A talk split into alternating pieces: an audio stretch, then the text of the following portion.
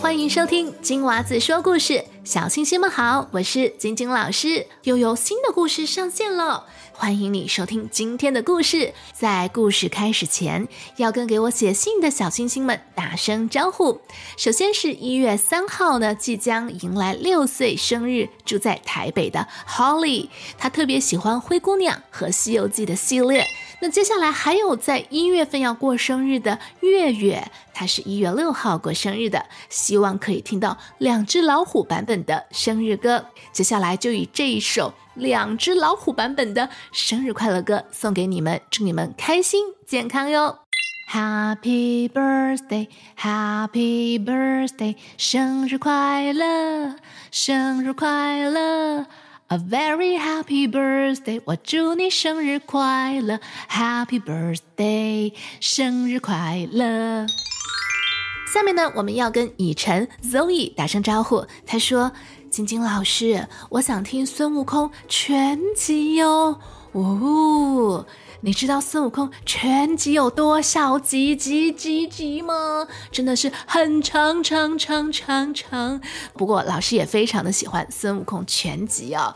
那另外呢，Zoe 还问我要怎么给老师五颗星的好评呢？诶，那就要请爸妈帮忙去到在收听的播客平台，在 Review 好评区评论区呢，诶，给满颗好评就可以了，或者写一条好的留言，也会对老师有很大的鼓励。好，那谢谢以上。的小朋友，如果还没有听到自己的名字，不用担心，老师都有收到你们的来信，会在你们的生日临近前，以及在下一个故事开头跟你们一一打招呼的。那事不宜迟，今天就开始我们的故事吧。哦，对了，如果你也想点播故事或者写留言，可以去到我的网站或者脸书专业链接，就在节目的叙述栏当中。那我等你写信给我哟。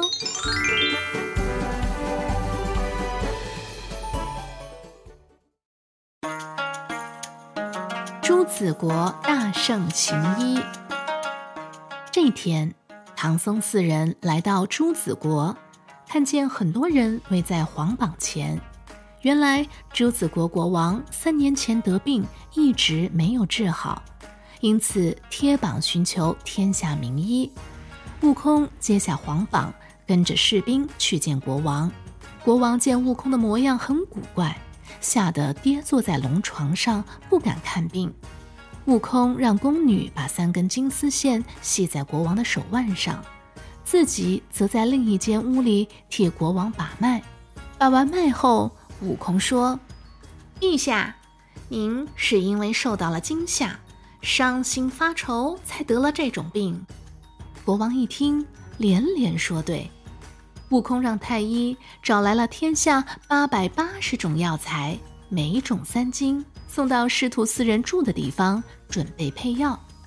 猪八戒笑着说：“哈哈，大师兄，你不是要在这里开药铺吧？”悟空对他说：“猪老弟，这你就不懂了。我这是让那些太医猜不透，不让他们知道我要用哪几种药。”说着，悟空便选出了巴豆、大黄两种药，掺上锅灰拌在一起，还让八戒去接来了白龙马的尿，捏成了三颗大药丸，取名为乌金丹。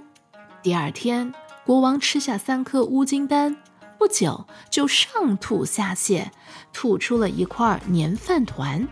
原来。那是三年前吃粽子的时候噎在肚子里的，吐完后，国王顿时感觉好多了。国王十分感激悟空，多亏你的灵药啊，治好了我这三年的忧虑之病。悟空问国王：“不知道殿下是为什么而忧虑呢？”国王这才告诉悟空：“大圣啊，你有所不知，三年前。”我和金圣宫娘娘在花园里吃粽子，突然来了一个妖怪，把娘娘抓走了。我受到了惊吓，吃下的粽子滞留在体内，再加上日夜忧愁，啊，这就病倒了。悟空听了，对国王说：“国王殿下，请允许我去把您的娘娘找回来。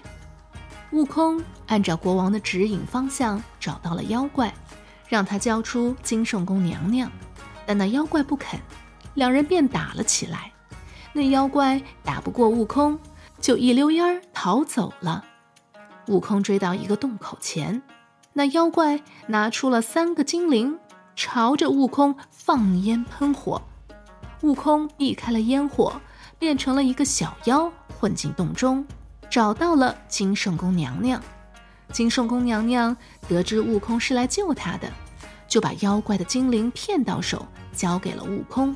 悟空来到洞外，把堵在精灵上的棉花扯了下来，不料那精灵又开始烟火齐放，吓得悟空丢下就跑。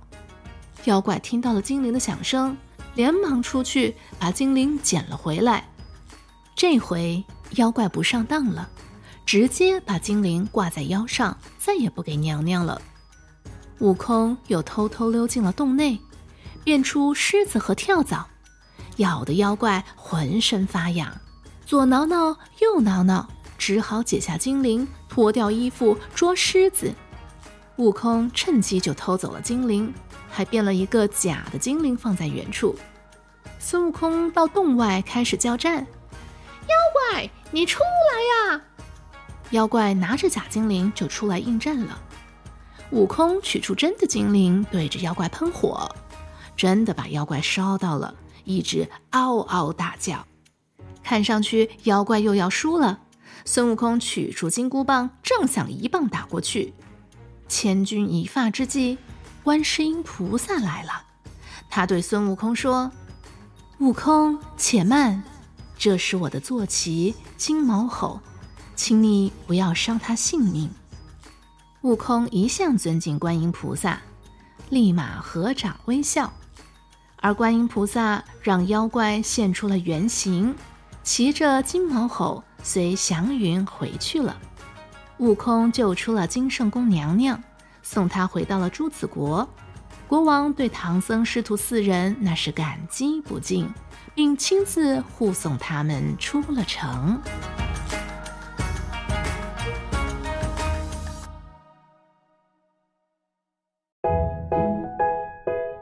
鱼和泡泡鱼是一对好朋友，每一年的新年，他们都会互相赠送礼物。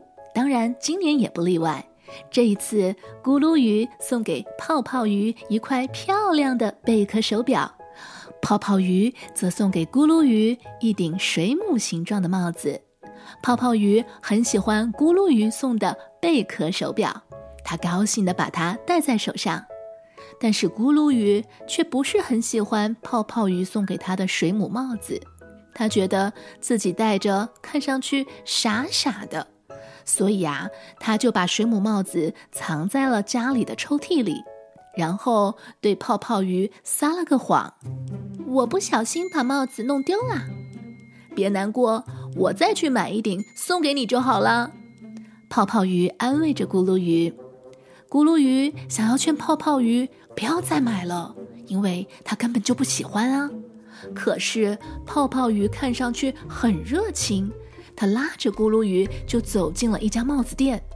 哇，这里出售的帽子款式真的好多呀！除了水母型的帽子，还有海螺帽、珊瑚帽、章鱼帽、海星帽、鱼尾帽。哇！泡泡鱼对咕噜鱼说：“这回啊，你自己挑，你喜欢哪一顶帽子，我就买哪一顶送给你。”可是，我，我，咕噜鱼涨红了脸，不知道该说什么。哎呀，不要再磨蹭了，赶紧挑吧。最后啊，咕噜鱼选了一顶海螺形状的帽子。泡泡鱼马上就买了下来，送给他。离开帽子店的时候，咕噜鱼心里很不是滋味。他终于鼓起了勇气，对泡泡鱼说：“对不起，泡泡鱼，其实那顶水母帽没有丢，我只是不太喜欢它，所以就把它藏了起来。”没想到泡泡鱼对咕噜鱼的话一点儿也不意外。我就知道你不喜欢那顶帽子。哦，你怎么知道的？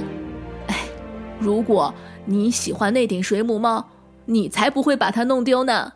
所以我猜你一定是不喜欢它，然后故意的把它弄丢或者藏了起来。那你为什么还要带我去买这顶新的帽子呢？咕噜鱼实在是很不好意思了。咕噜鱼，既然你不喜欢水母帽，我当然要再买一顶你喜欢的了。谢谢泡泡鱼，但可是水母帽怎么办呢？哦，没关系，我可以自己戴啊。他们回到了咕噜鱼家里，咕噜鱼打开抽屉一看，哎，水母帽不见了。他马上问妈妈：“这是怎么回事？”妈妈告诉他：“刚才邻居的淘气鬼淘淘鱼来家里玩，不小心打开抽屉，发现了这顶水母帽，非常喜欢，于是啊，就把它带走了。”咕噜鱼听了有点生气，他想去找淘淘鱼把帽子要回来，但是却被泡泡鱼给拦住了。泡泡鱼对他说：“哎呀，不用啦，就送给他吧。”既然淘淘鱼这么喜欢这顶帽子，那就说明淘淘鱼才是这顶水母帽子的真正主人啊！嘟吧嘟吧嘟吧。听完了今天的故事，你学到了什么呢？记得要跟爸爸妈妈、爷爷奶奶、兄弟姐妹、好朋友还有老师分享哦。也请爸爸妈妈帮忙订阅频道、转发。如果有特别想听的故事，可以在 Apple Podcast 苹果播客的评论区留言给我，我会尽量满足你的愿望。我们下个故事再见，拜拜。嘟吧嘟吧嘟吧，嘟吧嘟吧嘟吧。